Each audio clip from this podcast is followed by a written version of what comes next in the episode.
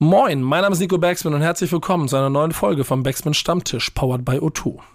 Heute geht es um Fans und darum, wie es eigentlich um Fankultur rund um einen Künstler bestellt ist. Dazu sprechen wir mit Fettoni und Jessin. Beide sind schon seit vielen, vielen Jahren dabei und haben es geschafft, sich eine sehr aktive und auch treue Fanbase aufzubauen. Wie sie das geschafft haben und was das für sie und ihr Musikmachen, aber auch über ihre Art von Promo bedeutet, darüber sprechen wir heute im Backspin Stammtisch, powered by O2. Viel Spaß. Stammtischmodus, jetzt wird laut diskutiert. Auf dem Stammtisch, Stammtisch, wer dabei bleibt, amtlich. Stammtischphase. Denn heute brechen sie noch Stammtisch verholen. Ich heule mich an meinem Stammtisch aus. Yannick, das ist Pfingsten, was machst du gerade? Ach, Nico, was mache ich an so einem Pfingstwochenende? Ich genieße die Ruhe vor dir. Ja, sehr gut. oh Gott, oh Gott. Das, da, selbst da kann ich jetzt nicht drauf einsteigen. Irgendwas Doofes wollte ich dazu erzählen. Ist egal. Ähm, ich fange deshalb damit an, weil es ist ein langes Pfingstwochenende. Ihr hört trotzdem eine neue Folge, wie es sich gehört. Ähm, wir produzieren ein paar Tage früher, weil ich auch in der Woche, in der das ihr hört, auf Reisen bin. Aber wir wollten euch natürlich auch diese Woche eine schöne Folge liefern. Ähm, denn wir wissen da draußen, und das habe ich zum Beispiel auch gelernt, ich komme gerade aus Minden, habe mit Shogun gesprochen, Interview kommt. Der ist ein großer Fan vom Format und ich sollte übrigens auch ganz liebe Grüße ausrichten. Und er ist Danke, immer sehr, danke. glück, sehr glücklich mit der Gäste- und Themenauswahl. Ähm, also wir haben da draußen schon den einen oder anderen Fan. Wir haben so mit Casper ja auch jemanden, der ein großer Fan dieses Formates ist. Das freut mich immer wieder, das zu hören. Ja. Wir geben uns da größte Mühe. Schön, schön, wenn man nicht alles falsch macht, wenn wenigstens ein bisschen was klappt hier im Laden. Ne? Ab, ab und zu, genau, ab und zu was richtig gemacht wird. So wie heute auch, denn heute hast du auch äh, Leute äh, eingeladen, ähm, von denen wir Fan sind. Vielleicht sind sie auch von uns Fan. Das finden wir heute vielleicht alles raus. Mal gucken. Mal gucken, ja. Ähm, genau, wieder zwei wunderbare Gäste hier am Start, die beide schon lange ihr Unwesen im Deutschrap treiben. Ähm, Oh ja. ja, sich auch kennen. Ich habe das Gefühl, das wird eine gute Folge. Es sind eigentlich alle Voraussetzungen äh, gegeben. Äh, Gast Nummer eins, Jessin. Äh, herzlich willkommen bei uns. Du bist ja nicht zum ersten Mal am Start, ähm, aber immer wieder schön, dass du da bist. Moin. Hallo. Und Gast Nummer zwei, äh, der liebe Tony. Ich weiß gar nicht aus dem Kopf. Also seit ich hier Backspin-mäßig wieder am Start bin, warst du auf jeden Fall nicht im Stammtisch. Ich weiß nicht, ob du vor meiner Zeit schon mal da warst. So oder so. Äh, auch sehr schön, dass du hier bist. Ich freue mich auf die Runde. Hallo. Und ich weiß es ehrlich gesagt selbst auch nicht mehr. Ja, ich, ich war, weiß, war es war, ich schon mal bei euch? Ich bin gerade ein bisschen. Ja, du warst auf jeden Fall mit Audio Echt? schon mal da. Da haben wir über so äh, Vinylpressungen und sowas Ah, ja. gesprochen. Ja, ja, stimmt. Irgendwann im Herbst letzten Jahres, glaube ich. da gleich Hm. die, erste, die erste Frage, die ich hätte. Hat sich, hat sich der Druck auf dem Vinylmarkt verbessert? Also kriegt man jetzt vielleicht mal wieder zu humaneren Zeiten Slots zum Pressen von Vinyl? Gibt es da ein Update? Ja, das ist auf jeden Fall ein bisschen entspannter mittlerweile. Okay. Also es ist Kein- immer noch nicht geil, aber es ist okay. Kein doppelter Mittelfinger mehr, aber es immer noch Adele nachwellen wahrscheinlich, ne? nee, also äh, Adele würde ich auch niemals den Mittelfinger zeigen. Nee, stimmt. Aber, aber es war doch, sie- es war noch da, ne, egal. Ähm, ich schweife zu weit aus. Ähm, es gibt zwei Themen, über die wir heute theoretisch sprechen können, denn beide haben ein Album rausgebracht. Und ähm, zwar mal Schrecken festgestellt, beide am gleichen Tag. Deswegen gibt es zwei Sachen, über die wir heute sprechen können. Das eine ist Release Promo Beef an einem gleichen Release-Tag, um ein, Ja. um, ein, um ein Battle daraus zu machen. Das ist Tor 1, was ich euch zur Verfügung stelle. Ihr könnt überlegen, ob ihr das nehmen wollt. Thema 2 schlägt Yannick jetzt vor. Äh, Thema zwei wäre Fankultur im Deutschrap. Ich habe so ein bisschen ähm, den Eindruck, dass sich die Fankultur, nicht nur ich, auch die ganze Redaktion, wir haben so ein bisschen den Eindruck, dass sich die Fankultur im Deutschrap über die letzten Jahre sehr, sehr verändert hat. Das hat natürlich auch ähm, mit der Art und Weise zu tun, wie seit ein paar Jahren Musik gemacht wird, Musik released wird. Alles ist irgendwie schnelllebiger geworden. Das Single-Business braucht man jetzt alles nicht nochmal neu aufrollen. Ähm, ihr beide aber eine sehr, sehr treue Fanbase habt. Ähm, und darüber wollen wir einfach mal ein bisschen sprechen. Wie ist es mit so einer Fanbase? Wie baut man sich das auf? Wie ist der Umgang? Ähm, ja, und wahrscheinlich noch ganz, ganz viele andere Themen. Also, wie steht es um die Fankultur im Deutschrap? Wäre mein Angebot für die Frage der Woche. Ihr habt jetzt die Möglichkeit, ihr könnt euch eine, eine Fra- Frage aussuchen und auf die antworten. Was- Ich habe das Gefühl, wir müssen eh über beide Themen reden, oder? Ja, verdammt. Nee, nein, nee, müsst ihr nicht. Müsst ihr nicht, müsst ihr nicht. Ähm, ich ich denke, wir nehmen die Fankultur.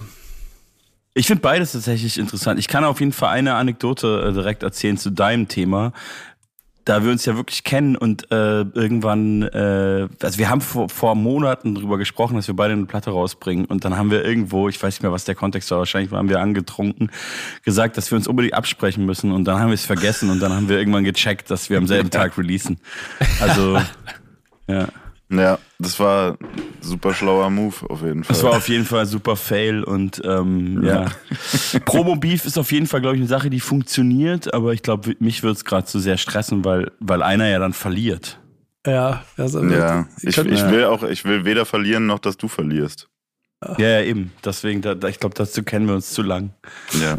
Dann lass, uns- lass, lass uns über das Schöne reden und das ist, das ist Fankultur selber. Und das hat Yannick ja schon ganz gut eingeleitet. Und ich, ich glaube auch, dass es ein ganz entscheidendes Element ist, wenn man bewusst die Musik macht, die ihr beide macht. Deswegen ähm, gebt mir- uns mal vielleicht äh, unter, getrennt voneinander mal so einen kleinen Eindruck. Wie, was habt ihr das Gefühl? Wie, wie steht es im Moment um, um die Fans allgemein in dieser Hip-Hop-Szene? Also, also habt ihr das Gefühl, es gibt diese Fanbasen, sind die stärker geworden, schwächer, größer, kleiner? Was ist euer Gefühl? Ich habe nicht so. Also mir ist es relativ egal, was die Fans von anderen machen, muss ich sagen. Ja, Also dann red, dann red von deiner. Das, ich habe da nicht so den Überblick. Also ich krieg's nur bei befreundeten äh, KünstlerInnen irgendwie mit. ja, das meine ich ja Ähm, damit. Deswegen sitzt Wenn ihr ich da auf ein hier. Konzert gehe oder so, aber da gibt's dann auch viele Schnittmengen oft und so. Ähm, ich weiß nicht, ob es so was wie Deutsch-Rap-Fans gibt, die so, also wie früher so Hip-Hop-Heads, äh, die dann einfach so alles ballern irgendwie. Oder ob das einfach irgendwie, weil es halt die Mainstream-Kultur ist, bei Jugendlichen einfach normal ist, dass man Rap hört und da jetzt auch nicht so der Mega-Fan von sein muss, so wie man früher so Radio gehört hat einfach. Ähm, aber unsere Fans sind und bleiben stabil. Und es werden zum Glück auch immer mehr, also kann ich jetzt bei uns sagen. Ähm, es wächst immer noch langsam, aber stetig und ähm, es kommen auch Jüngere nach, was irgendwie ganz cool ist. Äh, davor hatten wir natürlich am ehesten Schiss, dass einfach wir genauso alt werden äh, oder dass unsere Fans genauso mit uns altern. Aber das ist zum Glück nicht der Fall. Ja, so sieht es bei, bei uns, also Audio und mir auf jeden Fall aus. Ja, ich glaube tatsächlich, wir sind da in einer relativ ähnlichen äh, Situation und Position und ich weiß es auf jeden Fall auch alles sehr zu schätzen und ähm, ich glaube auf jeden Fall, es gibt wahrscheinlich schon so Leute, die irgendwie krasse Deutschrap-Nerds sind und irgendwie so alles kennen und vielleicht auch vieles mögen, aber ich glaube, das ist auf jeden Fall ein sehr kleiner Teil von den Leuten, die jetzt zum Beispiel auf meine Konzerte kommen. Ja, Ähm, ich glaube, es sind ganz andere Leute so und ähm, ja, es, es wächst äh, seit Jahren. Es sind ganz kleine, also was heißt kleine Schritte. T teilweise waren die auch größer, aber es ist halt, ähm, es war jetzt nie so, dass, dass, dass es den einen Überhit gab und auf einmal hat man erst vor 150 und ein halbes Jahr später vor 5000 Leuten gespielt. Ähm, und ich finde das eigentlich auch ganz gut, so wie es ist. Also ja, ich glaube ich auch. Zwischendurch denkt man immer, es müsste anders sein.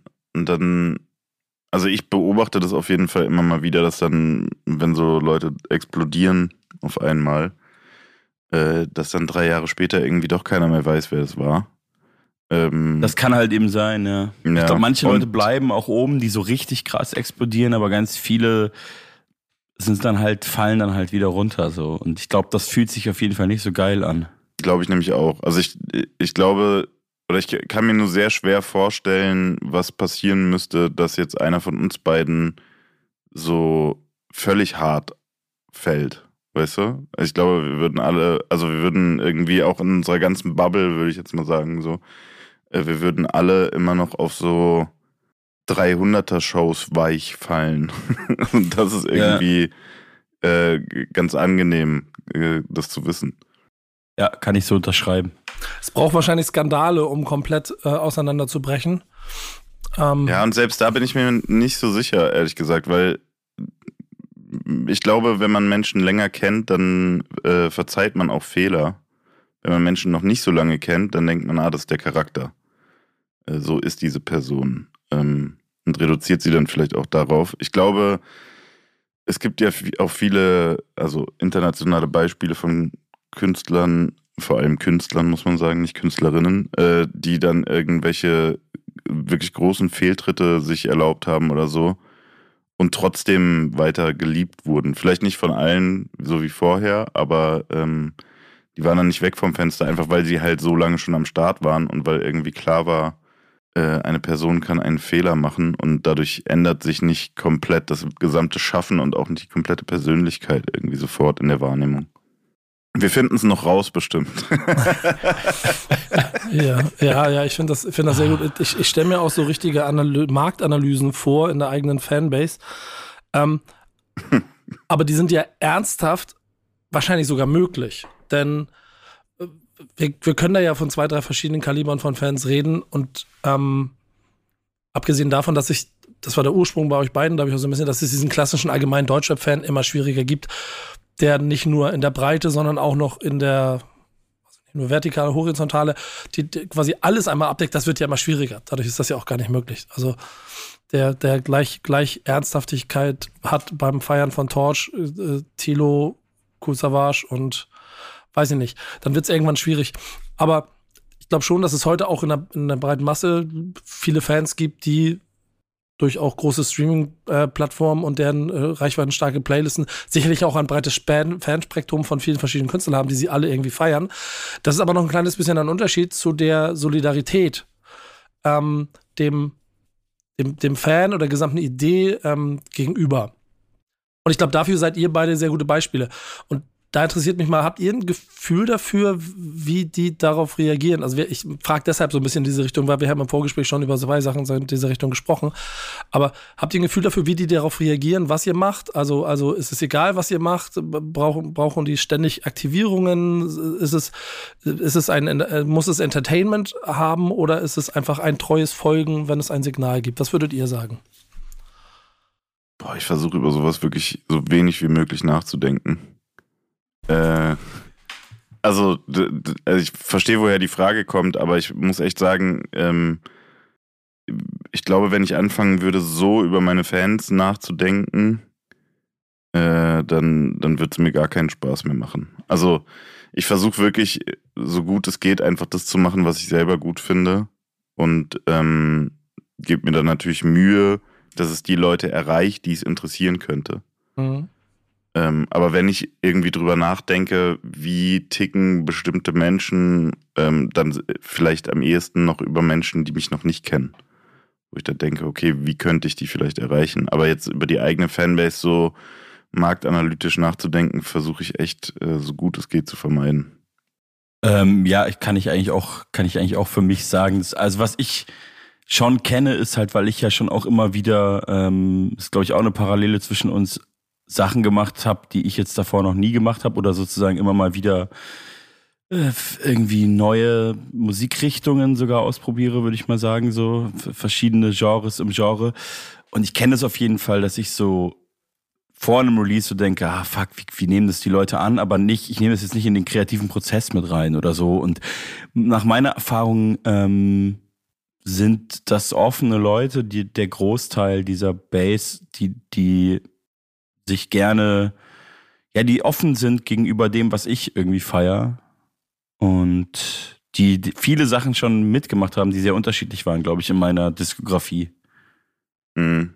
Ja, ich habe, also ich glaube, bei mir sind auch so die letzten Hater oder Dogmatiker sind rausgeflogen, als ich dann Autotune benutzt habe. Und seitdem habe ich auch das Gefühl, einfach, die Leute vertrauen mir auch ein Stück weit, dass das einfach dass ich das nicht einfach nur mache, weil ich denke, damit kann man mehr Geld verdienen oder so, wenn ich irgendeine kreative äh, Entscheidung oder neue Richtung einschlage oder so.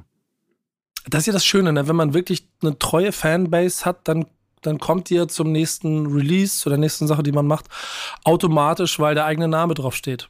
Ich, ich merke ja selber, dass ich mich dabei ertappe, also auch bei euch beiden, ne? Dass ich ganz genau, also dass ich im Prinzip schon, schon natürlich eine Wartungshaltung habe, aber auch offen und vertrauensvoll dem gegenüber bin, das wird schon seinen Weg richtig gehen. Deswegen bin ich dabei. Und deswegen, mhm. keine Ahnung, benutze ich den, benutze ich den Pre-Order-Link oder bestelle schon mal das Vinyl vor oder das Ticket, was auch immer. Und das war das, was ich eigentlich vorhin damit meinte. So. Denn ihr werdet ja beide auch rund um so Alben Kommunikation planen, irgendwie Promophasen, mal lang, mal kurz. Ich glaube, ich bin mir nicht sicher, ob, ob ihr auch schon mal alle Schritte gemacht habt von einen langen Weg gehen und ein Album richtig lange vorher und nachher planen, im Zweifel auch noch zu guten alten Zeiten mit 26 verschiedenen Interviews auf äh, allen Hip-Hop-Plattformen oder einfach nur heute Abend den Link posten, weil morgen kommt das Album. Gibt's da, gibt es da erfahrungswerte Unterschiede? Ähm, ja, also ich äh, habe, glaube ich, meistens äh, den klassischen Weg bin ich meistens gegangen, aber ich habe zum Beispiel auch schon, ähm, ich, ich habe es halt dann Mixtape genannt, aber das ist ja auch immer so eine Diskussion, was ist ein Mixtape, was ist ein Album. Ich habe auch schon mal ähm, 2017, also sag ich mal, eine LP rausgebracht, die dann erstmal nur digital kam und dann kam irgendwann eine Platte und dann, also wo ich dann auch ganz, also ganz bewusst auf eine lange Promophase und auch auf eine Chartpositionierung und so äh, geschissen habe. Ähm, genau, und ich weiß gar nicht mehr genau, wie das war. Das war das Modus-Mixtape. Da gab es dann irgendwie ein Video, dann kam das raus zur Tour. Dann gab es es irgendwie auf der Tour, aber wurde halt dann auch nicht gezählt für die Charts und so. Und dann gab es noch nach Release noch ein Video. Also so, man könnte auch sagen random, aber es hat mir damals so Spaß gemacht. Ähm, aber ich merke schon, ich, ich mache es gerne auch in Anführungsstrichen richtig, wobei es gibt ja kein richtig mehr, aber so wie, also konventionell, sage ich mal. Ähm, weil ich auch schon auch Spaß daran habe. Also klar, so eine Promophase ist vor allem gegen Ende schon auch nervig und anstrengend, aber an sich finde ich sowas wie Musikvideos auch nice. Es ist halt immer ein bisschen teuer, aber ähm, an sich finde ich es ein cooles, ein cooles ähm, äh, kulturelles Erzeugnis so und bin Fan davon immer gewesen. Ähm, es verliert halt an Bedeutung es hat eine, eine, eine finde ich, eine traurige Seite, aber auch eine befreiende, weil Musikvideos sind auch, wie gesagt, zu teuer und pain in the ass. Aber an sich ähm, finde ich das alles immer gar nicht so schlimm, diesen Weg zu gehen für eine Platte. Damit die halt auch die größtmögliche Aufmerksamkeit bekommt, weil ähm, ich würde schon lügen, würde ich sagen, es ist mir dann am Ende egal oder so, wie, also wie viele Leute das mitbekommen. Ich habe schon immer dann das Bedürfnis, wenn ich so länger an der Platte gearbeitet habe, dass, ähm, dass sie schon stattfindet und gesehen wird. Ja, safe, auf jeden Fall. Ich habe nur äh, tatsächlich mittlerweile immer mehr das Gefühl, alles, was man noch machen kann, hat immer weniger mit Musik zu tun. Äh, ja. Sehr guter Punkt. Das ist, Sehr guter und Punkt. das, das muss ich sagen, das fühlt sich dann manchmal so an, wie als wäre die Jobbeschreibung am Anfang anders gewesen, als ich da angetreten bin.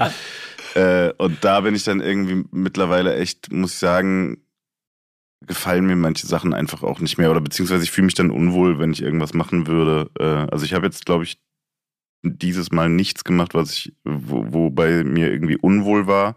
Aber bei, beim letzten Soloalbum gab es auf jeden Fall auch so Pressesachen oder irgendwelche Performances, wo ich im Nachhinein dachte, das hätte eigentlich echt nicht sein müssen. Und ähm, das Blöde ist halt immer, man weiß auch nicht, ob es wirklich was bringt oder nicht. Das heißt, man muss irgendwie immer eigentlich so drauf vertrauen, dass das alles schon irgendwie seinen Zweck hat. Ähm, ja, aber wie gesagt, ich, also noch so vor, vor fünf, sechs Jahren, finde ich, war das halt so, dass man in den Gesprächen oder in den Formaten, wo, wo das dann irgendwie stattgefunden hat, ging es dann halt auch trotzdem immer noch viel um die Musik. Und jetzt hat man sehr viel selber in der Hand, aber es geht halt immer weniger um Musik.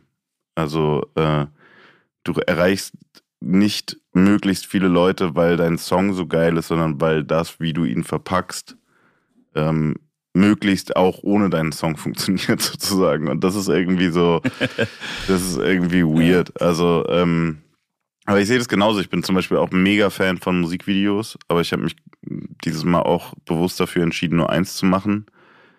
Und es ist auch immer ätzend, welche zu drehen. Also es ist in der Regel anstrengend, ähm, aber und, und halt teuer. Aber es war irgendwie immer cool, so ein Ergebnis zu haben. Und ich bin auch jetzt dieses Mal voll zufrieden. Aber es war halt leider trotzdem auch die Bestätigung, dass es halt nichts bringt. So, ne? Also, dass das Medium Musikvideo einfach fast tot ist. Und das ist echt ja. schade. Das wirklich, also ich finde es ich find's, äh, auch befreiend, aber gleichzeitig auch schade. So, das sehe ich ja. genauso. Ja, ich habe ja im Gegensatz zu dir fünf gedreht. Ja, also das habe ich heute auch gesehen. Dann, ja. Verschiedenen, in verschiedenen Abstufungen von Aufwand und so, aber es sind halt wirklich fünf und ähm, ich habe jetzt gerade ein Event gemacht äh, in einem Kino, wo wir, wo ich dann mit geladenen Gästen und auch Fans und so nochmal alle geguckt habe finde, um der Sache auch nochmal so eine Wertigkeit zu geben, Ja. weil es irgendwie geil ist, das selber dann auch nochmal auf einer Leinwand sehen zu können und so. Ähm, aber ja, es ist auf jeden Fall, ich, ich weiß, ich, ich meine, man kann es ja auch nie ganz messen. Ich glaube auch, es bringt nichts jetzt rein, wenn man rein wirtschaftlich bringt es auf jeden Fall nichts. Also ich glaube, die Songs würden wahrscheinlich genauso viel streamen ohne Video und ob man jetzt ein paar Einheiten von der Vinyl mehr verkauft durch die Videos, kann ich nicht wirklich beantworten. Ich glaube, das Einzige, was es noch so bringt, sage ich mal, ist halt so ein Achtungserfolg oder so ein gewisser Respektfaktor nochmal. Aber halt auch eher in einem Kreis von Leuten, die den eh schon irgendwie haben oder oder die oder halt auch sag ich mal Journalisten Feuilleton, was halt auch einfach immer unwichtiger wird so. Mhm. Also du gehst mit einem Ausschnitt von einem Musikvideo nicht viral auf TikTok. So, Ja. also kann das natürlich auch, ist jetzt alles kein Naturgesetz, aber so geht um diese die Hook. Trailer, die man es geht um die Hook und es geht auch nicht um geiles Musikvideo, was du dann hochkant einen Ausschnitt davon auf TikTok postest, sondern du musst ja ein geiler, authentischer, junger, schöner Mensch sein, der in einer mega nice Situation seine Hook singt und gleichzeitig tanzt. Dann, das sind jetzt, würde ich mal sagen, eher jetzt die Parameter als jetzt irgendein Musikvideo, was 10.000 Euro gekostet hat und wo man dann so einen hochformaten Teil davon ausschneidet. Das interessiert eigentlich keine Sau auf TikTok. Deswegen ist es auf jeden Fall, ist es auf jeden Fall so, dass es an, an Bedeutung extrem verliert und ich denke nicht, dass ich nochmal eine Platte mit fünf Musikvideos machen werde. Aber ich finde es auch geil, dass ich es nochmal Wollte ich gemacht dich habe. tatsächlich jetzt als nächstes fragen. Ja, und, und, und ich, Ja, und ich, also, und Also ich bei aller bewundere, ich bewundere also es ich wirklich, weil es ja, ich meine, du weißt ja auch was, äh, worauf du dich dann einlässt bei so einer Entscheidung. Deswegen, ich, ich Ja. finde es respektabel, ähm, weil ich weiß, dass es, dass es wahrscheinlich mehr wehtut, bevor man sich dann drüber freut.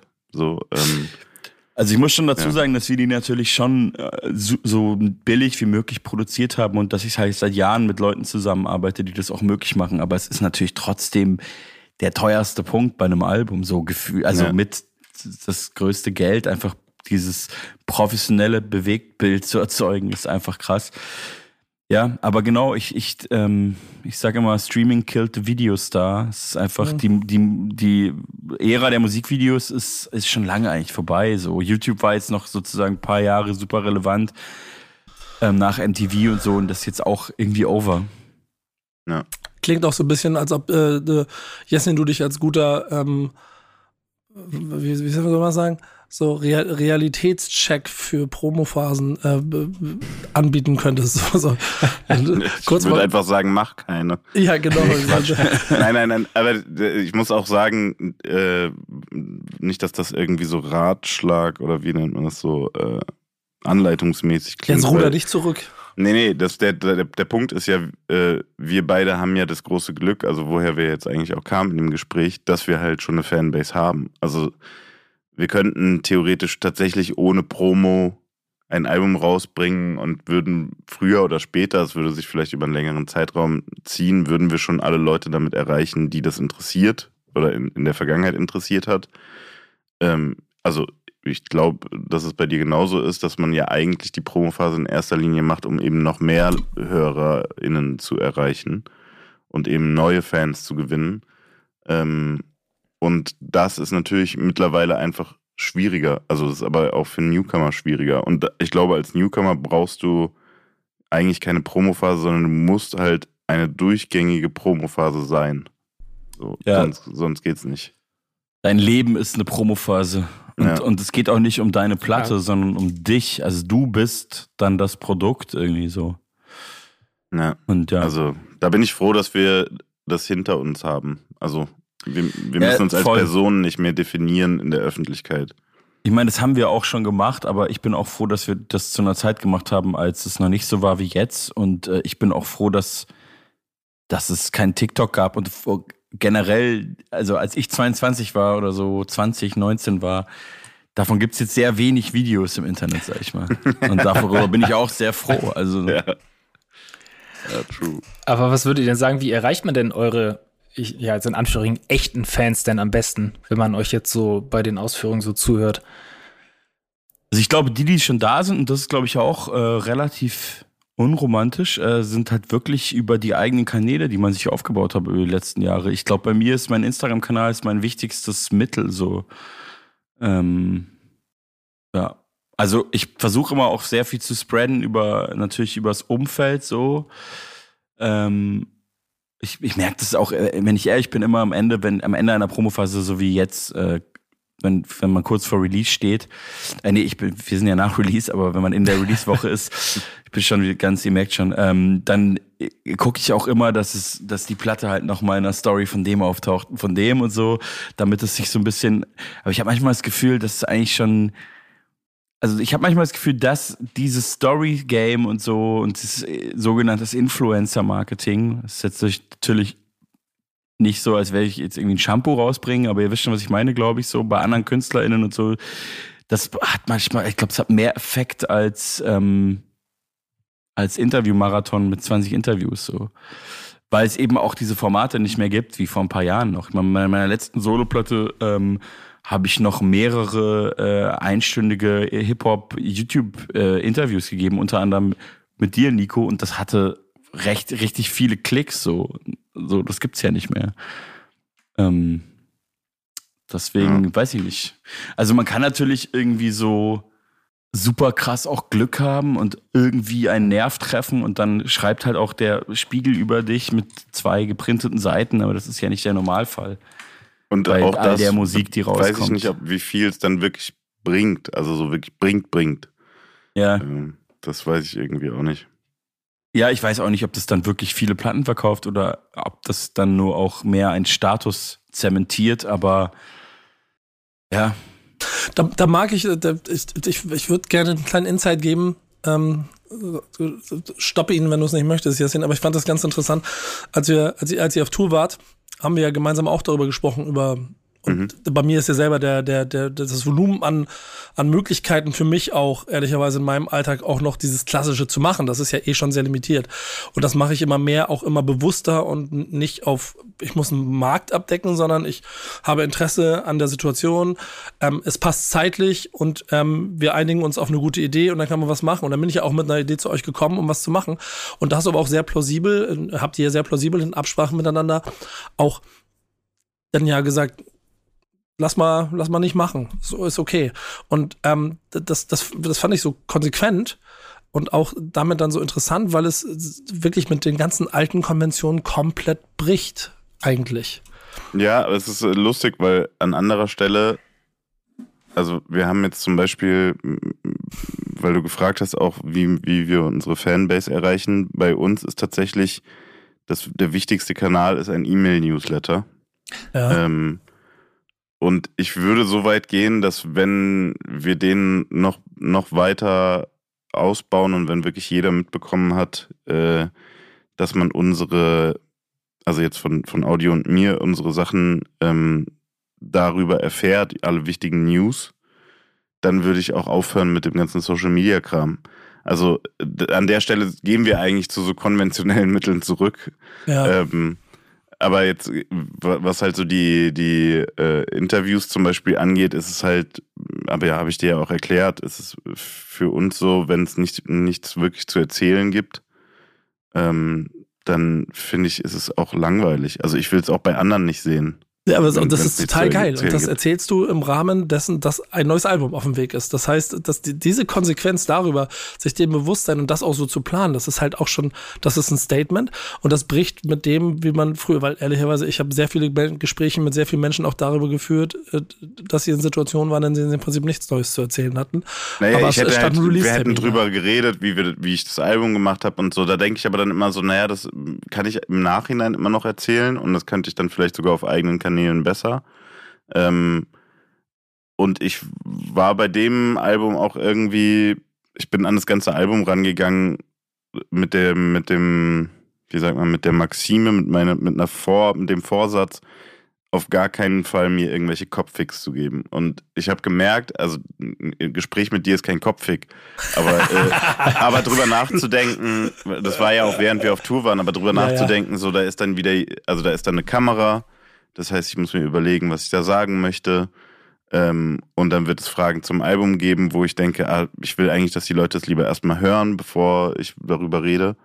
Und das war dann, da habe ich, an, hab ich gemerkt, hat es in meinem Kopf so ein bisschen angefangen zu ficken und dann habe ich gesagt, nee, das, dann, dann lieber nicht. Also, also Und ich habe nur Liebe dafür, das weißt du. ich bin ja jetzt trotzdem hier und wir reden, ähm, Ja, aber jetzt ist das Album wenigstens auch draußen und dann entromantisiert man da nichts irgendwie so. Das, ich glaube, darum ging es mir dieses Mal irgendwie.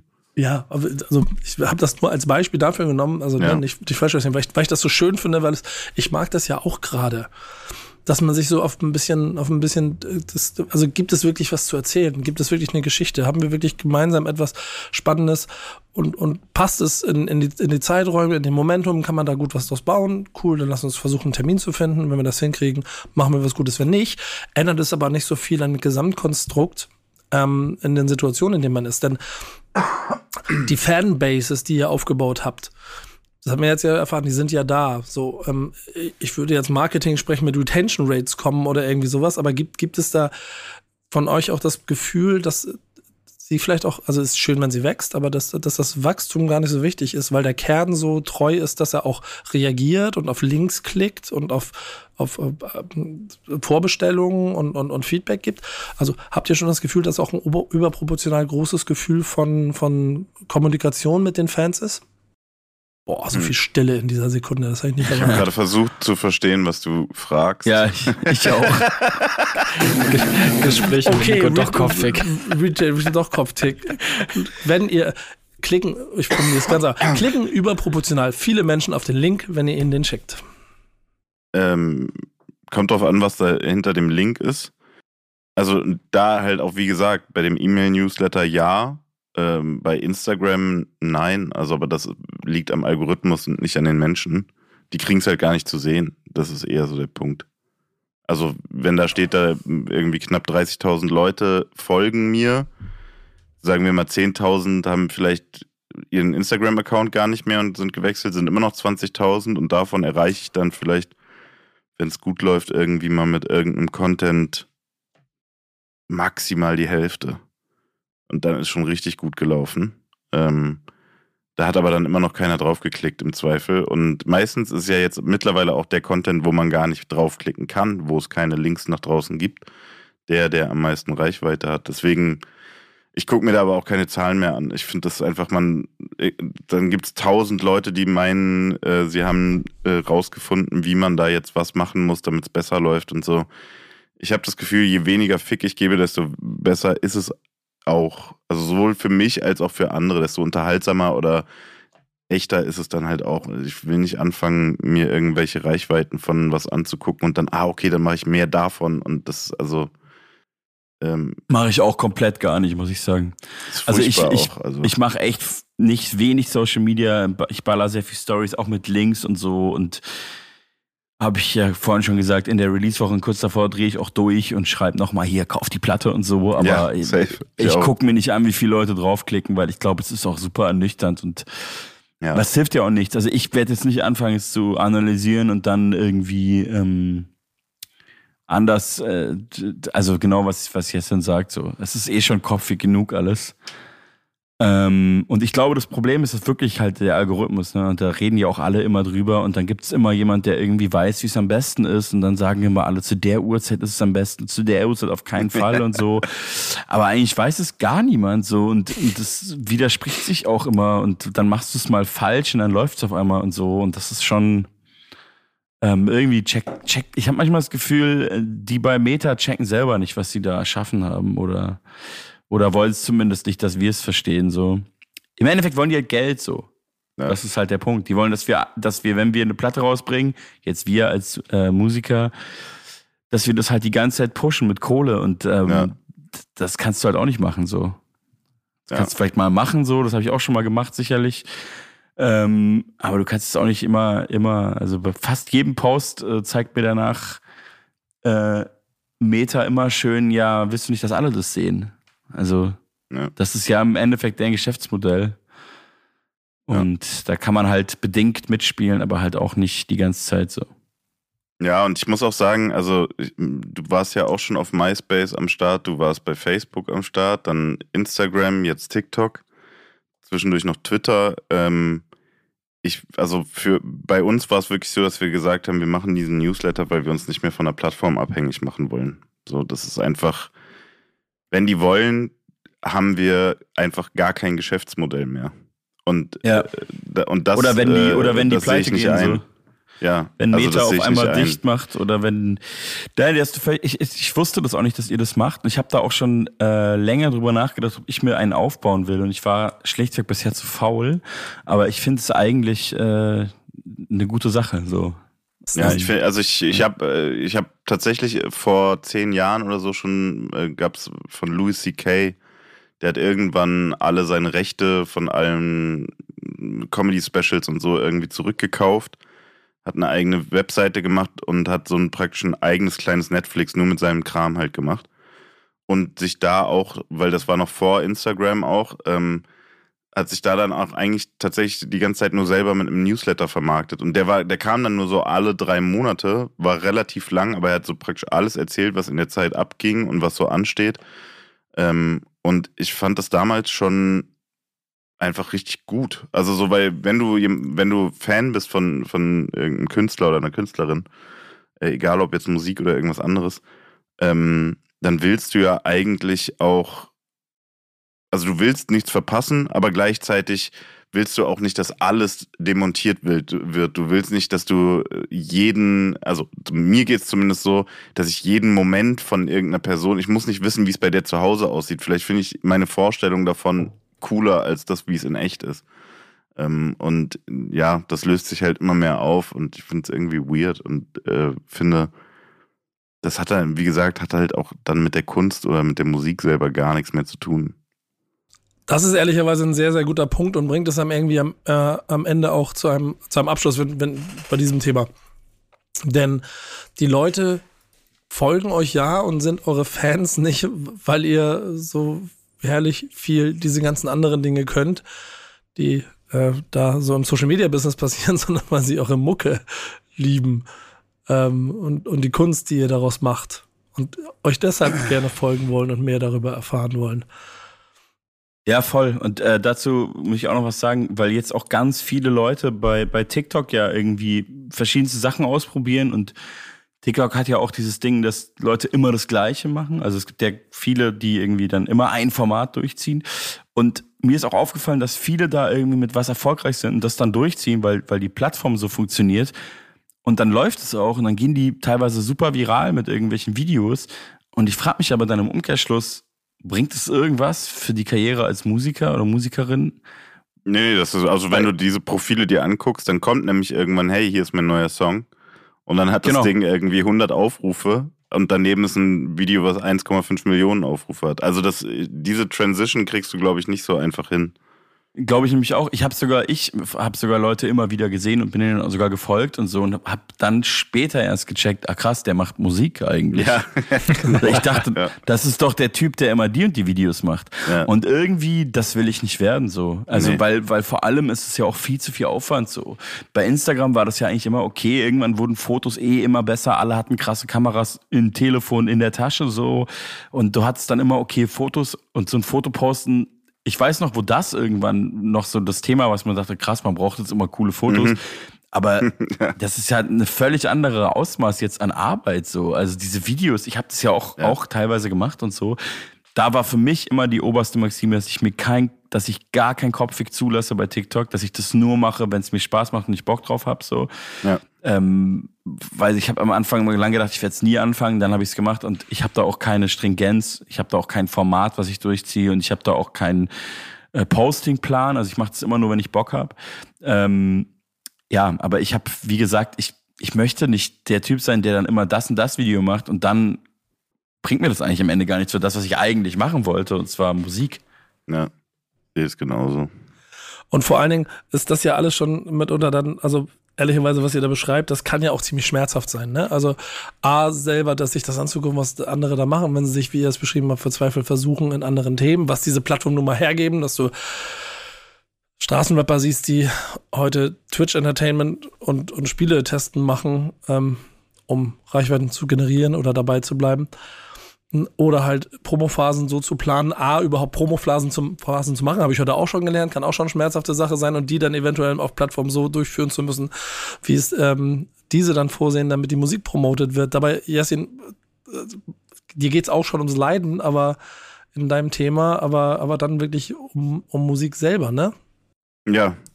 Ihr habt nach einem Thema gefragt. Äh, ich habe sehr lange gegrübelt und dann habe ich gedacht, muss man für, für gute Musik leiden? Also das kann, kann ja mehrere Facetten haben fürs Musikmachen. Ähm, also ob, ob äh, äh, so andersrum angefangen. Mein Gedanke kam tatsächlich daher, dass ich äh, bei diesem Album, wie ich eben schon gesagt habe, wirklich wenig Stress hatte, wenig Kopffix. Ich habe mir wenig Sorgen gemacht und also es war ein ganz krasser Kontrast zu meinem letzten Soloalbum, äh, wo das alles irgendwie die dominierende Kraft war und auch, glaube viel dazu geführt hat, dass, dass das Album gut geworden ist weil ich die ganze Zeit Angst hatte, dass es nicht gut wird. Und ähm, das war aber auch super anstrengend und das hat an mir gezerrt und auch an meinem Umfeld äh, und auch zu Konflikten geführt, weil ich einfach zu der Zeit, glaube ich, wirklich viel von Unsicherheit getrieben war und von, ja, irgendwie schon einer Form von Leidensdruck. Und ich habe halt bei diesem Album gemerkt, dass ich eher unsicher geworden bin, weil ich dachte, es kann nicht so einfach gewesen sein, dass ich jetzt schon zufrieden bin und mhm. dachte, bin, also bin ich jetzt zu leicht oder habe ich, äh, hat sich der Punkt verschoben, an dem ich zufrieden bin, bin ich anspruchslos geworden äh, mir gegenüber oder nicht mehr selbstkritisch genug. Und da habe ich dann irgendwie viel drüber nachgedacht. Ich habe aber auch selber noch keine Antwort darauf, ob man für gute Musik leiden muss oder ob man einfach ähm, was Rick Rubin ja immer predigt, dass man einfach so machen soll und dann, und dann tut man es raus und dann ist es halt genial. Keine Ahnung. das ist ja immer so sein Teaching. Und ja. ich bin da immer, aber ich bin da immer noch nicht für mich also, weil jetzt kommt so das Feedback meiner, meiner Fans, die das Album mögen und ich denke so, cool, ich lag richtig, aber es kann ja auch Glück gewesen sein. So. Also ich traue der Sache immer auf jeden Fall noch nicht so ganz. Hab, und da wollte ich dich aber auch mal fragen, weil ich finde, äh, Toni, ich finde, das ist tatsächlich dein bestes Album. Dankeschön, und, krass. Äh, und ich, ich finde, man hört in den Texten, dass du gelitten hast äh, in den letzten Jahren. Also, dass, dass irgendwas, äh, dass Dinge passiert sind, die nicht so geil waren. Ähm, aber ich wollte dich auch mal fragen, wie das für dich ist. Also ob für dich ein, ein Album zu machen, weil du machst ja viel mehr Solomusik auch. Äh, das heißt, du musst auch immer alleine durch diesen, durch diese, durch diesen Schlamm warten, ob das für dich auch immer noch Leiden bedeutet oder äh, einfach nur noch Spaß macht.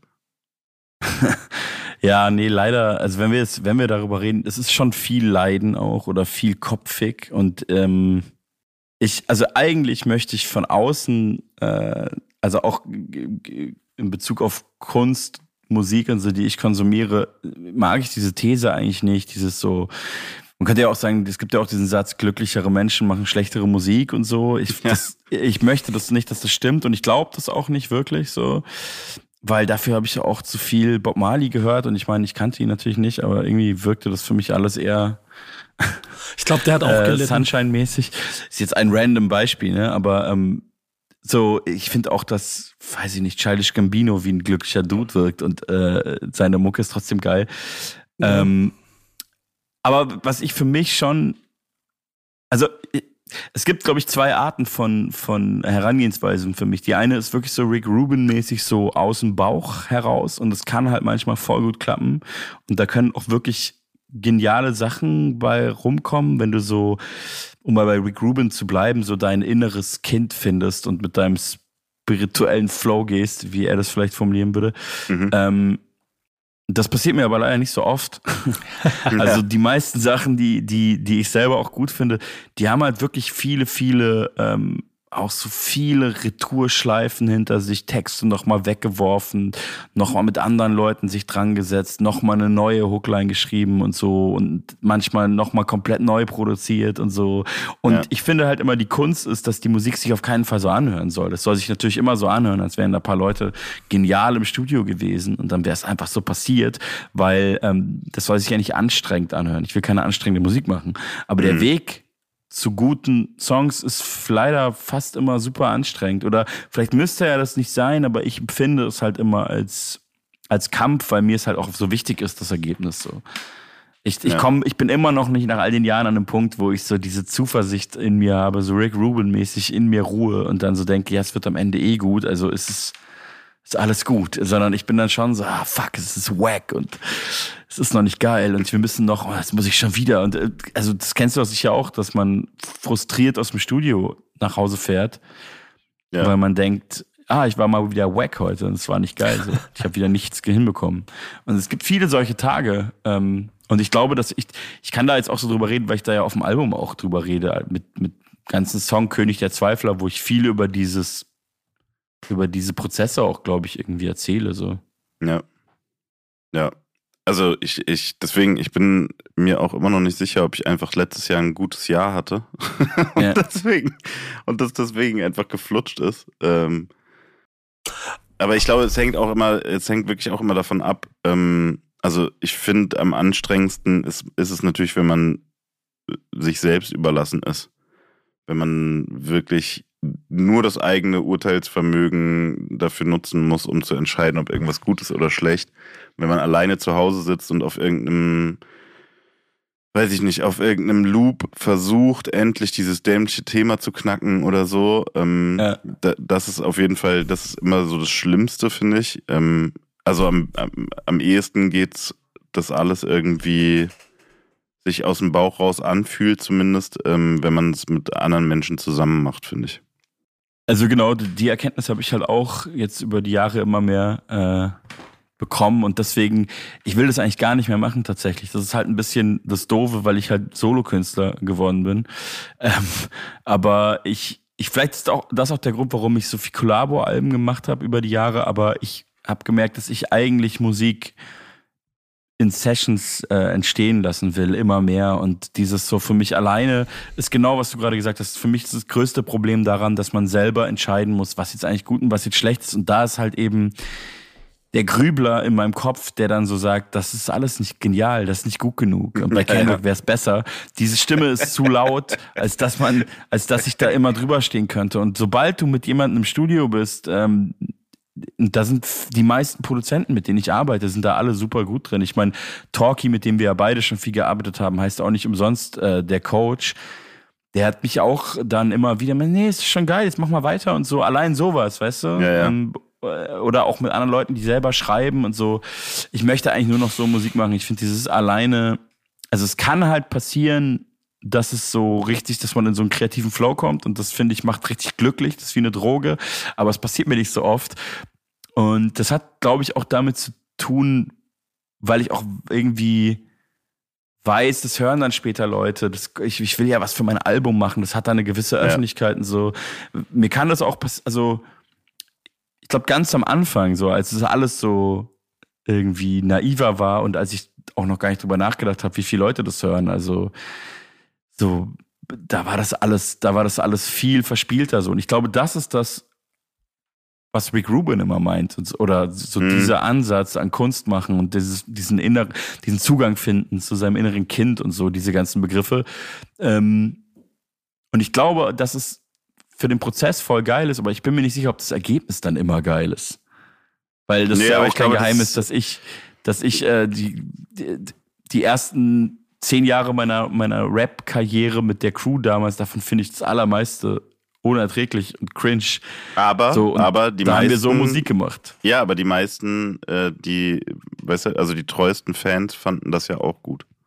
Ja, das stimmt. Wir waren auch nicht komplett unerfolgreich und hatten Gigs und alles war eigentlich nice. Es, Ja, eben. Also es ist ja bei uns ähm, genauso, also wenn es ich hatte alte eine Sachen, Qualität, ja. Ja, genau. Wenn ich alte Sachen von uns höre, denke ich auch so, also vor allem handwerklich äh, furchtbar.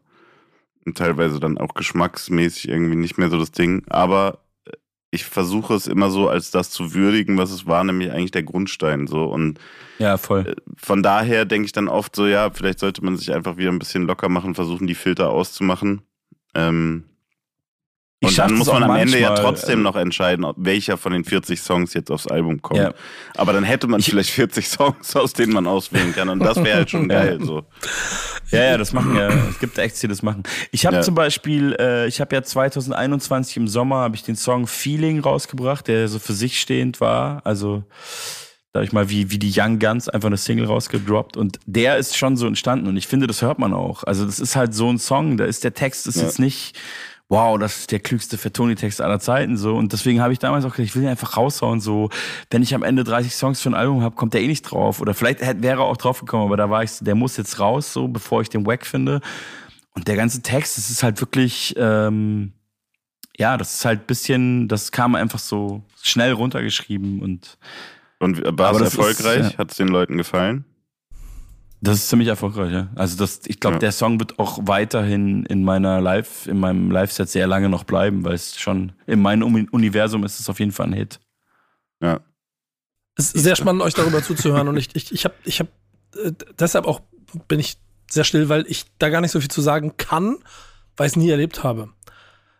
Und das ist, glaube ich, auch etwas, wo wo man dann auch gar nicht so viel mh, Meinung zu äußern kann. Der Blick nach, von außen auf so ein paar Sachen, auch von denen, die, die ihr gesprochen habt, da fällt mir aber schon auf, dass ich eigentlich, äh, jetzt zum Beispiel das Album, was du gemacht hast, eher gedacht hätte, das hat mehr Schmerzen verursacht. Oder hat, Nee, gar hat, nicht. hat ja, aber weil es tiefe Ernsthaftigkeit hat, eine Melancholie. Ja. Ähm, du, genau das, genau das, da bei dir sehe ich das voll. Bei dem, worüber du sprichst, so und wie ich dich kenne, dass da auf jeden Fall ziemlich viel kopfig war, so. Und, und wenn du dann noch drei, vier Schritte weiter gehst und was ich jedem von euch wünsche, dass die Releases, die ihr jetzt gemacht habt oder die Alben davor oder die, die späten, die kommen, dass sie irgendwann auch mal so einen Impact haben können, wie, keine Ahnung, Nevermind von Nirvana. Ähm, da kann man definitiv davon ausgehen, dass Kurt Cobain hart gelitten hat und dann auch hart gelitten hat und quasi sich sein ganzes Leben dafür aufgegeben hat, um es in diese zehn Songs zu packen. Ich glaube, das ist auch nicht wahr. Ja, Also, das ist auch eine Romantisierung, die natürlich auch viel schöner ist. Ähm, also, ich, wenn ich jetzt so drüber nachdenke, wie ich äh, früher in meiner Jugend Rap wahrgenommen habe und wie ich dachte, dass der entsteht und also ja. so Bilder vor Augen hatte, wenn, wenn, wenn ich irgendwelche Ami-Alben gehört habe, irgendwelche Underground-Rap aus New York oder so und man denkt dann, boah, die, die sitzen dann da zusammen und boah. Und dann wissen die genau, dass die gerade auf Gold gestoßen sind, so, weißt du, so dieses, dieses Ding irgendwie. Ähm, und mit der Zeit merkt man ja selber, dass das einfach, also, dass das oft nicht der Fall ist einfach. Also, in der Regel, äh, ja, ist es so wie so ein Prozess, wie Toni ihn beschrieben hat oder äh, wie es jetzt bei mir glücklicherweise mal war, dass dann irgendwie, dass man einfach so denkt, ah, es flutscht alles und dann sind da gute Sachen dabei, aber ähm, ich würde sagen, auch Kurt Cobain, also der wird vielleicht psychische Probleme gehabt haben oder Suchtprobleme, aber äh, der hat nicht, ähm, der, ich glaube nicht, dass der an, an diesem Album zerbrochen ist. Der ist vielleicht an der Erwartungshaltung nach diesem Album zerbrochen. Das kann ich mir Mhm. ja, sehr gut vorstellen. Verstehe, ja. Ähm, also ich glaube, der, dieser, dieser, äh, das, das Gift steckt weniger in der kreativen Arbeit als im Erfolg, der dann äh, vielleicht einsetzt. Ja, sehr, sehr gut. Sehr guter Punkt. Da gebe geb ich, dir- gebe ich dir auch recht. Dass wahrscheinlich das, das, der Erfolg selber dann die- dieses Zerstören äh, vonstatten gehen lässt, was man aber vorher irgendwie in der Musik gefühlt hört und es Ja. deshalb einen nicht so überrascht. Und dann kommen wir wieder zu dem Ursprung, dass ich in diesem Prozess nie drin war und ich nicht weiß, wie, wie, wie einfach oder wie schwierig das ist. Und das ist dann wahrscheinlich auch das Leiden, ne? Äh, dahin komme, dass das A, A, dass die Idee entspringt und B, dass ich in den Stufen am Ende zu etwas komme, von dem ich bereit bin, dass Leute es hören sollen. Und da ziehe ich den allergrößten Respekt, äh, den Hut vor. Und ich glaube, dann ist es aber wirklich, wie du schon selber sagst, Jessin ja ein Geschenk, wenn es flutscht. Und das ist wahrscheinlich dann auch ein besonderes. Also auf, auf, da muss man erstmal hinkommen. Denn die Unzufriedenheit, die kenne ich ungefähr von jedem, der mit seiner Musik mehr ausdrücken möchte, als hebt die Hände hoch. Ja, auch das war nicht so einfach die Phase. Ja, das, das ist, also ich kann mir vorstellen, das ist nicht so einfach auf jeden Fall. Und ich habe jetzt keine Ahnung, wie ich überleiten soll zu dem Thema, das Fatoni mitgebracht hat. Janik, hast du eine Idee? Kannst du mal eine Überleitung bauen? Ähm, puh, wie, wie sehr leidet man, wenn Rap und Hip-Hop in Filmen und Serien nicht adäquat stattfinden? Keine Ahnung. Hast du da gelitten, Fatoni, oder warum willst du das Thema besprechen? Äh, ehrlich gesagt, äh, ich, ich, ich äh, musste mir ein Thema aus den Fingern saugen. Dann hat, ich, hat Jesse mir geschrieben, was er hat. Und dann dachte ich so, ja geil, das ist zu deep, da komme ich eh nicht dran. Und äh, mein Album, meine ganze Albumphase dreht sich ja sehr um Film. Und ich dachte, ich kann einfach viel darüber erzählen, weil ich ja auch äh, über die Pandemie mit Dexter an einer Netflix-Serie gearbeitet habe und wir da die Musik für gemacht haben. Aber wenn ihr alle sagt, es interessiert euch ein Dreck, dann kann Jetzt leg auch los. lassen. Nee, jetzt leg los. Ich hab, wir haben es doch jetzt eingeleitet. Jetzt, jetzt bring's, bring's in den Äh, nee, nee, alles gut. Ich will es auch gar nicht äh, kleinreden. Nee, ich weiß nicht. Äh, es gibt sehr viele Serien, alle natürlich aus den USA, ähm, die das sehr gut behandeln, so finde ich, oder die das sehr gut zusammenbringen. Ich mag Dave sehr gerne. Ich weiß nicht, ob ihr die Serie kennt. Das ist die Serie von Lil Dicky. Mhm. Kann ich euch nur Habe ich empfehlen. noch nicht gesehen. Äh, ist gut, ja. es ist wirklich ziemlich, ziemlich gut, ja. Ich war auch erst überrascht, weil ich bin jetzt auch nicht der größte Lil Dicky-Fan. Ist schon ein krasser Rapper, aber ist mir auch oft zu, zu drüber und zu, Zu Dicky. zu, zu Dicky irgendwie, ja. Ähm, die Serie ist besser als, als seine Mucke, finde ich. Und ähm, Atlanta natürlich. Mhm. Und ich ähm, möchte einfach mal in den Raum stellen, dass es Zeit wird für äh, Deutschland, dass man, dass man sowas macht. Mit mir natürlich. Und Jessin. Und Das ist, Dicker, die Geschichte wäre so krass langweilig. Stell dir das mal vor.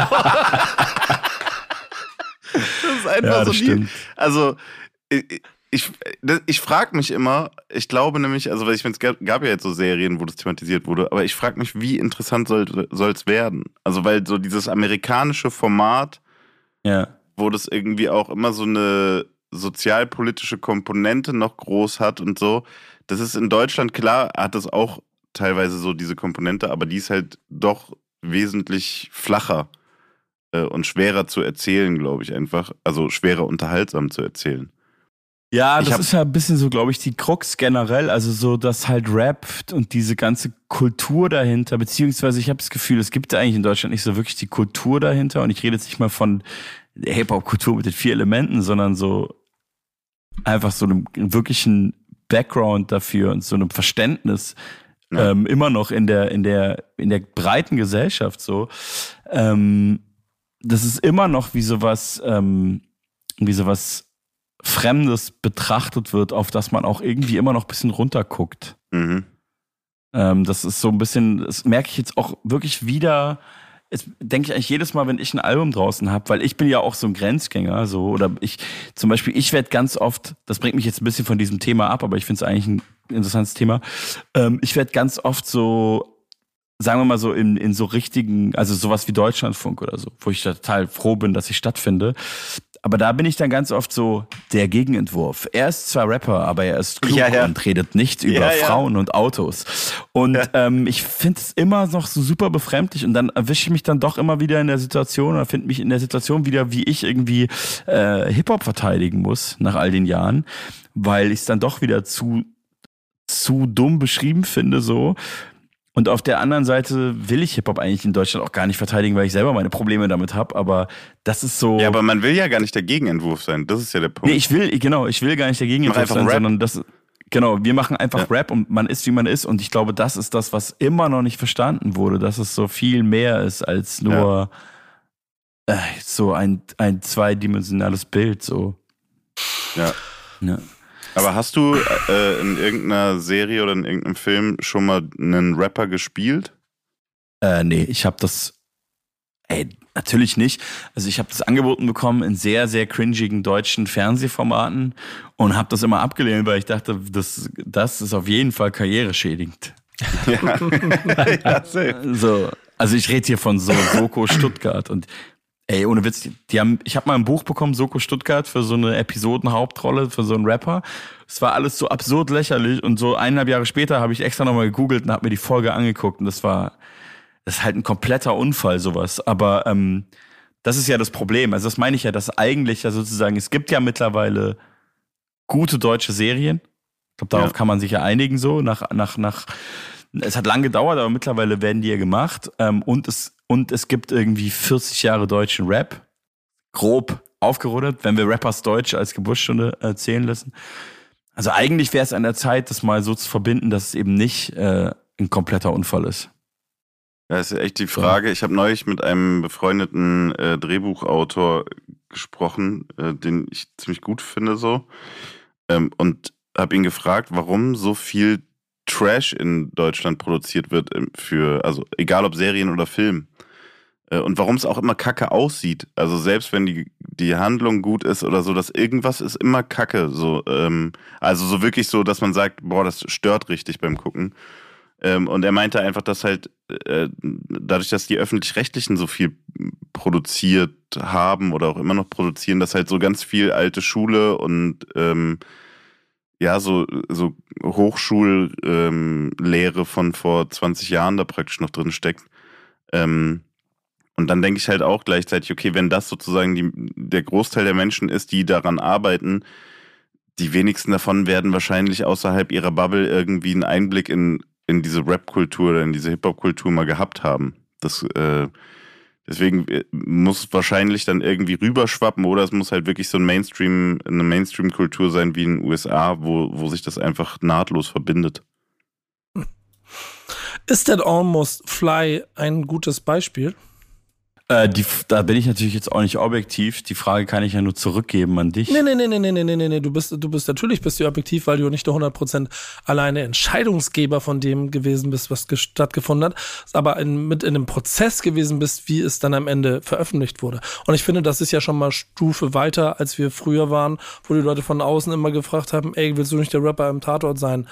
Ähm, also, ja, auf, auf, jeden Fall. Nee, also ähm, ich finde es man kann das nicht vergleichen mit dem, was ich vorhin meinte, wo ich irgendwie die Anfrage bekommen habe, einen Rapper zu spielen und es war einfach komplett von vorne bis hinten komplett peinliche Cringe-Aktion. Ich, ich habe dann damals auch noch mal kurz zurück von dieser Soko-Folge die Autoren Autoren, ich sag Autoren, weil das waren zwei Dudes, gegoogelt ähm, und das waren halt irgendwie so über 60-jährige Leute, die irgendwo in der Nordsee wohnen. Das war halt von Anfang an klar, dass die so nur so ein Klischee-Quatsch schreiben werden.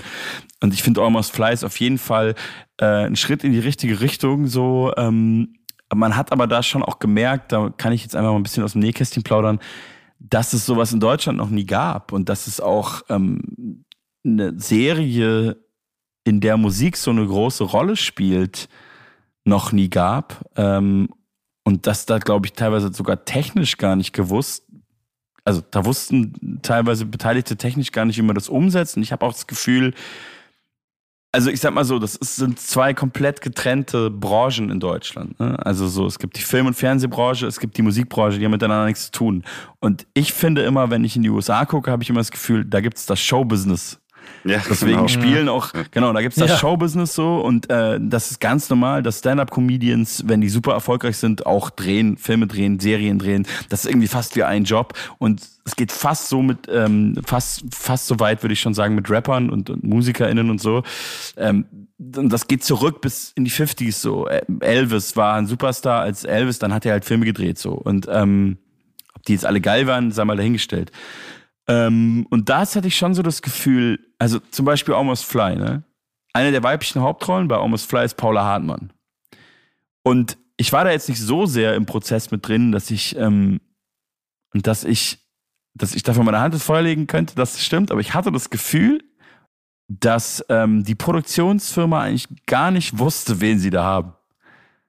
Also, dass sie so einen upcoming Star haben, der irgendwie in der Hip-Hop-Szene stattfindet und ein Teil davon ist, der einfach eine der Hauptrollen spielt, ähm, weil sie haben das nicht benutzt.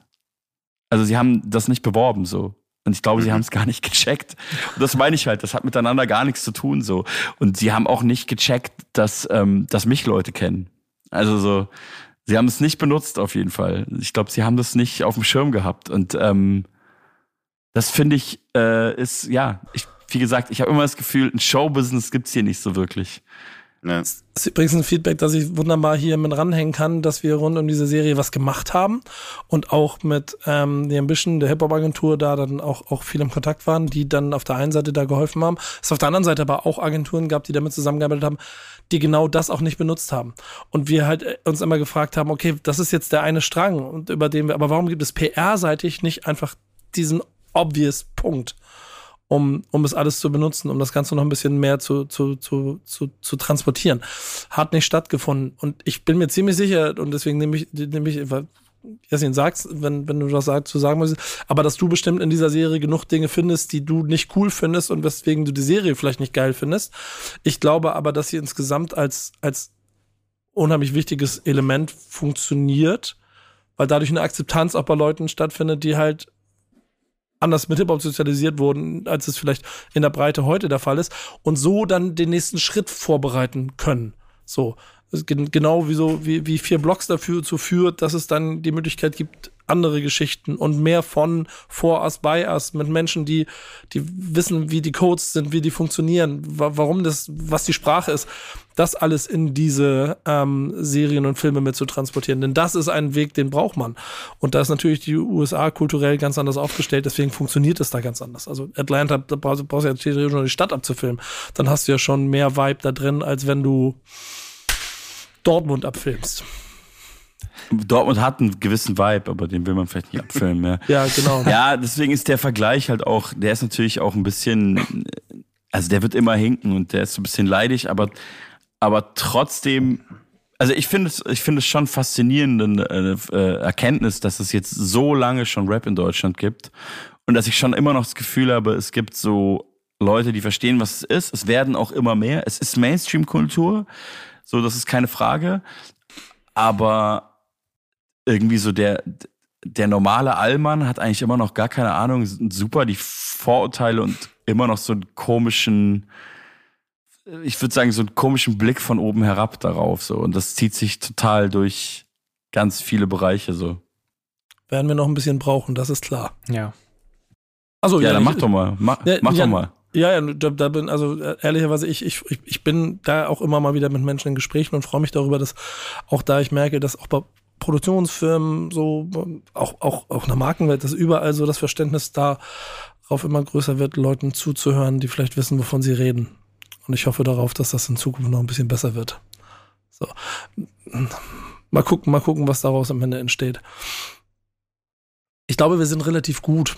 Ähm, was wir hier auf jeden Fall immer machen, ist unsere Playlist bewerben, in der wir auch Künstlern wie euch den Raum geben, um ähm, kurz mal zu zeigen, was ihr da macht.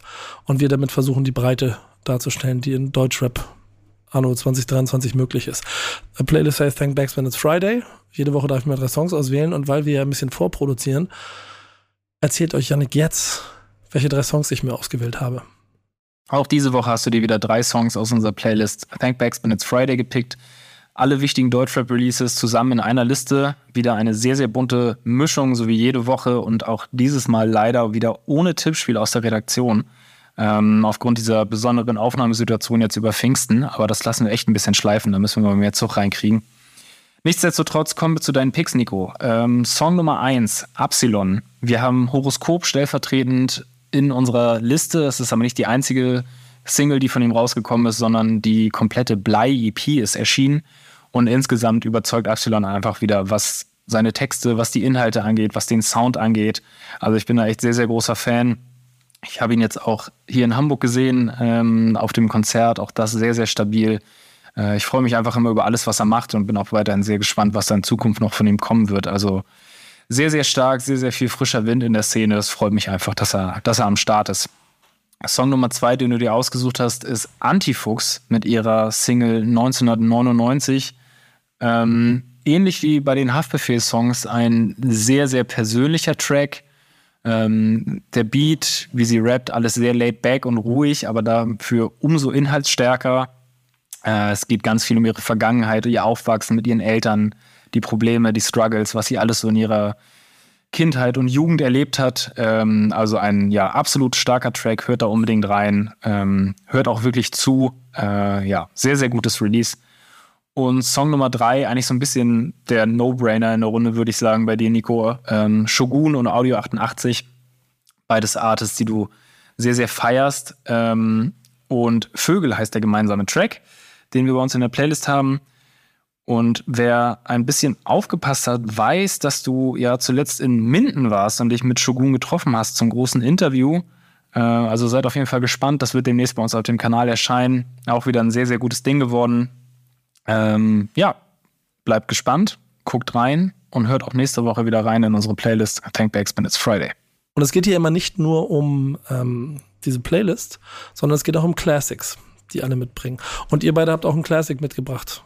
Jessin, fangen wir mal an. Welchen Classic hast du mitgebracht? Ich habe das Album Geteiltes Leid 1, also es hieß einfach nur damals Geteiltes Leid, aber der erste Teil der Trilogie von Moses Pelham äh, mitgebracht. ich musste selber nochmal nachgucken, wann es rausgekommen ist. Es war 98.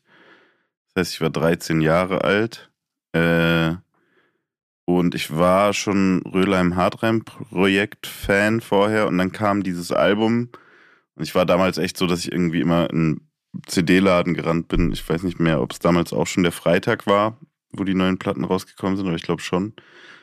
Und ähm, weil es halt ja kein Internet gab oder so, äh, oder zumindest, also es gab Internet, aber es war jetzt nicht besonders informativ und aktuell.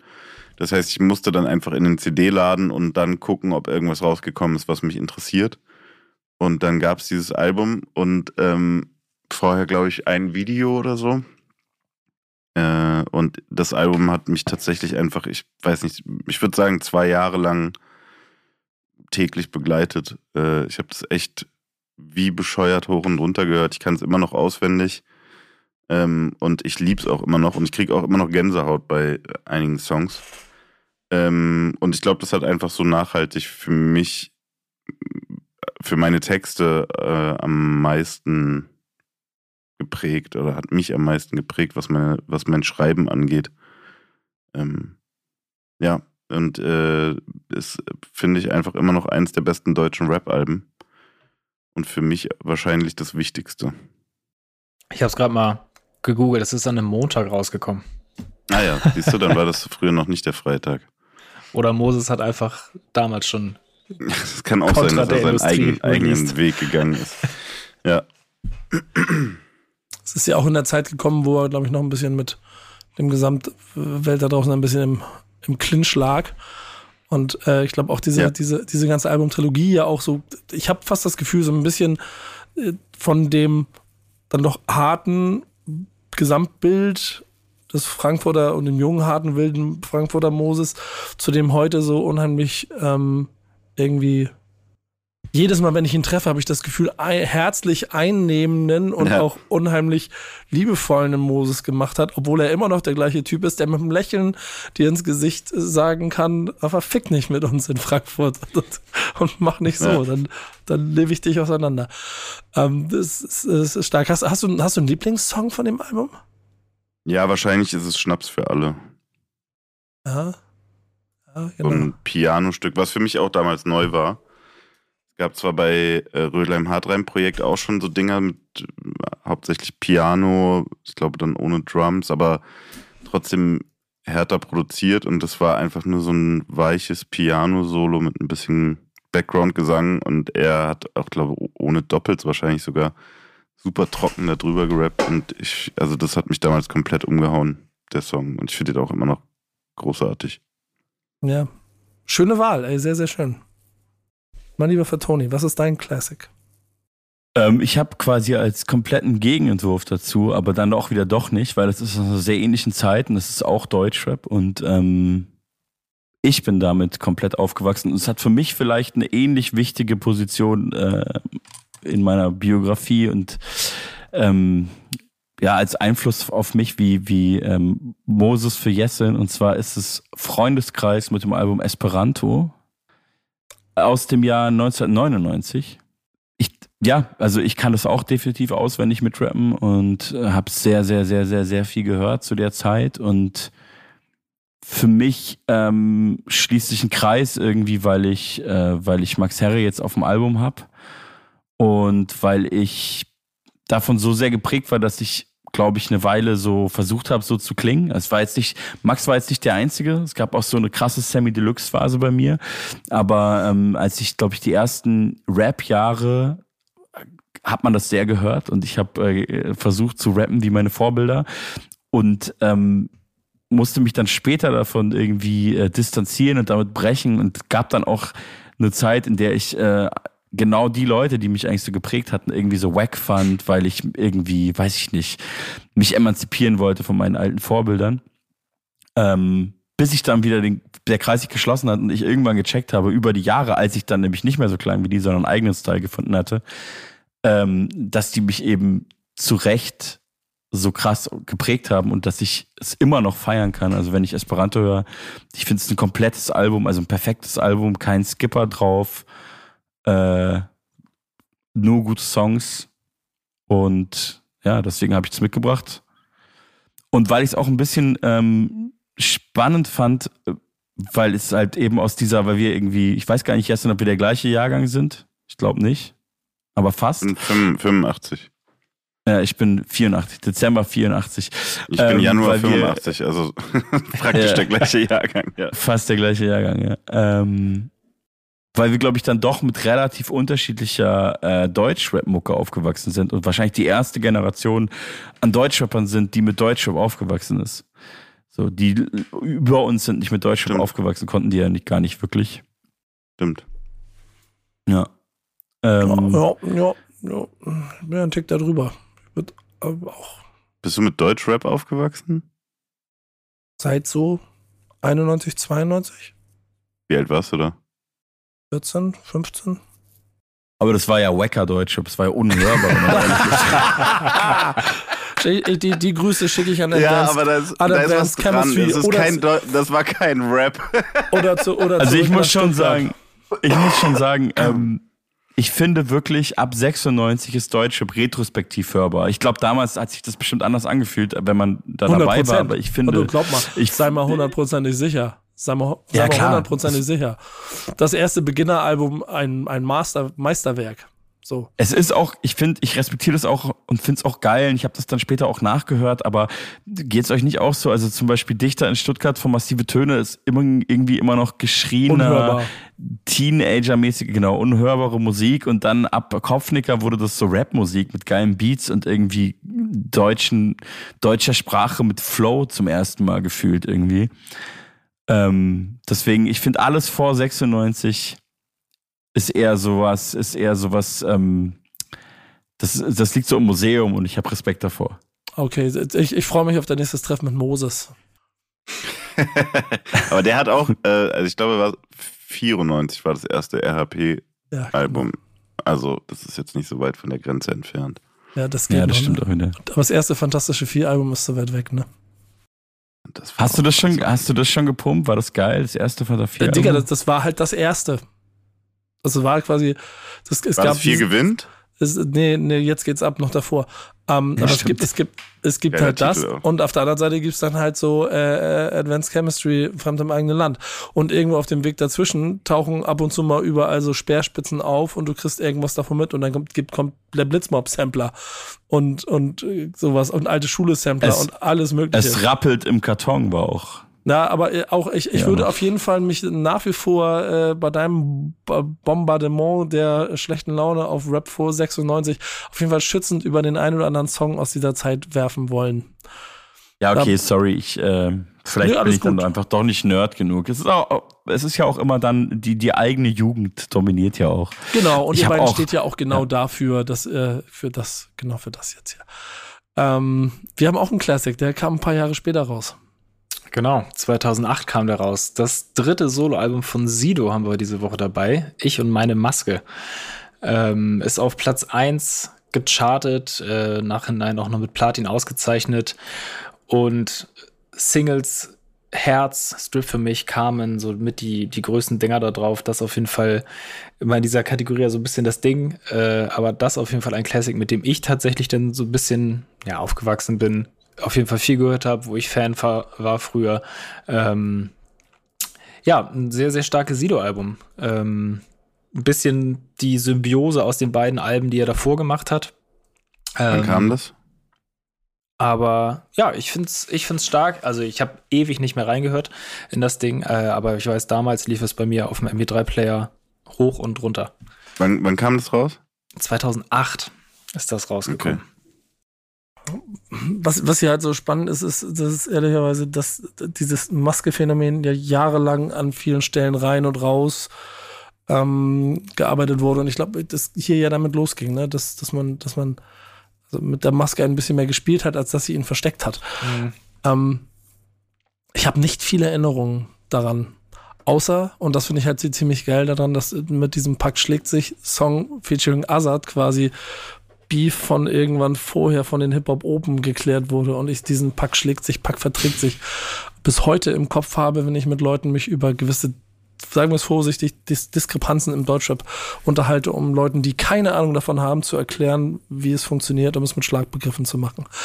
Und eigentlich auch eine sehr schöne Geschichte, die zumindest mich auf jeden Fall mit dem Ding äh, verbindet.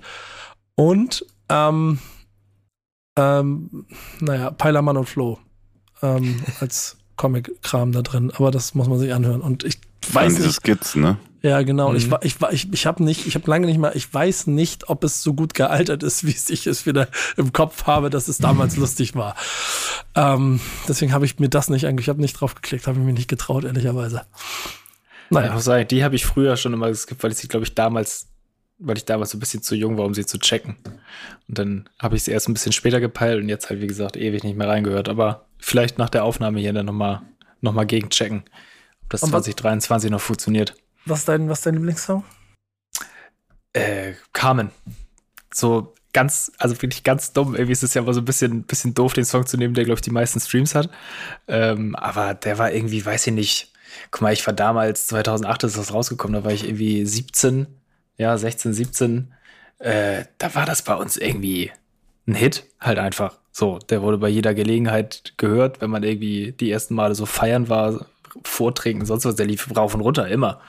ist ganz lustig. Ich habe guck gerade die Streamingzahlen bei, bei Spotify an. Augen auf. Ist der mit den Abstand meisten Streams. Direkt dahinter ist Drip für mich, featuring Kitty Cat. Wiederum ein Song, die, äh, auf Der, der, ist, der ist krass. Das ist ein Classic. Den kann man sich auf jeden Fall nochmal reinziehen. Das ist ein Classic. Den habe ich tatsächlich vor kurzem, also in der Albumproduktionsphase, noch ein paar Mal hören müssen. Nicht auf meinen Wunsch, aber ja. Wieso musstest du den hören? Ich will die Geschichte Ja, ja. wissen. ja. Irgendwer war im Studio, ich kann nicht mehr genau sagen, wer, und meinte, das ist das, ist das krasseste, äh, was in Deutschrap geht. Da ging es so, da ging's so um dieses, dass man sich battelt darin, ob man noch größeres äh, Cringe-Lied hat. Ja, so ein. Der, der Song ist einfach, also heute würde man dafür gecancelt werden, glaube ich. Ja, ja. Ja, aber halt auch, äh, waren die Nullerjahre und Agro Berlin, ne? 2008. Die, die haben einiges gemacht, wofür man heute. Obwohl ich ziemlich sicher bin, dass, äh, dass Kitty Cat äh, nicht allein durch solche Songs, aber dadurch ja auch, auch heute noch eine Rolle bei der neuen Generation an Female Rap hat, die, und sie dadurch früher in der Jugend geprägt wurden. Oder verwechsel ich den gerade mit diese, ist der mit Tony D? Nee, mit äh, Kitty Cat. Nee, nee, du meinst, äh, du meinst, pass auf, es gibt einen Song tatsächlich, an den musste ich nämlich auch gerade denken, mit Tony D und Kitty Cat. Ja. Das ist aber ich auch glaube, Sido, er oder? Ich glaube, der heißt Ich will ficken. Ja, exakt. Der ist es. Sorry, es war nicht Strip für mich, sondern ich will ficken. Sorry. Ja, den, den habe ich auch nie vergessen, obwohl ich den echt seit dieser Zeit nicht mehr gehört habe. Der ist auf jeden Fall krass, ja. Den will ich aber auch nicht mehr hören. Ich, ich suche ihn, ich, will- ich will es nicht, ich will es nicht hören. Ich, will- Ich will, ich will ihn nicht hören. ich will mir die gute Runde hier nicht kaputt machen. Ähm, Ja. Aber das war sie, ey. Jungs, vielen, vielen Dank. Danke für Sehr Tony. gerne. Vielen Danke, Dank für die. Einladung. Gut, dass wir das nochmal geklärt haben, welcher Song das war am Ende. Ja, genau. Ja, sehr gut. Danke Also- für die Einladung. Ja, war, Ja. War, ein, war ein großes Fest. Äh, und ihr habt zwei Alben, die jetzt schon draußen sind. Die Charterfolge wurden schon announced.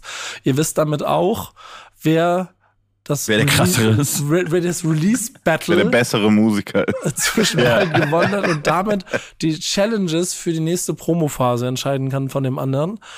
Ähm, Wenn ihr wissen wollt, was das, äh, was das bedeutet, äh, abonniert die Newsletter von Fatoni, der den jetzt äh, startet und von Jessin, der äh, wahrscheinlich mit 15 Jahren Mitgliedschaft bald die goldene Mitgliedschaft bei seinem Newsletter-Anbieter kriegt. Irgendwie sowas, ne? Ja, genau. Wie auch immer, das war der Backspin Stammtisch. Powered by O2. Bis nächste Woche. Tschüss. Peace. Ciao. Stammtischmodus, jetzt wird laut diskutiert. Auf dem Stammtisch, Stammtisch, wer dabei bleibt, amtlich. Stammtischphase.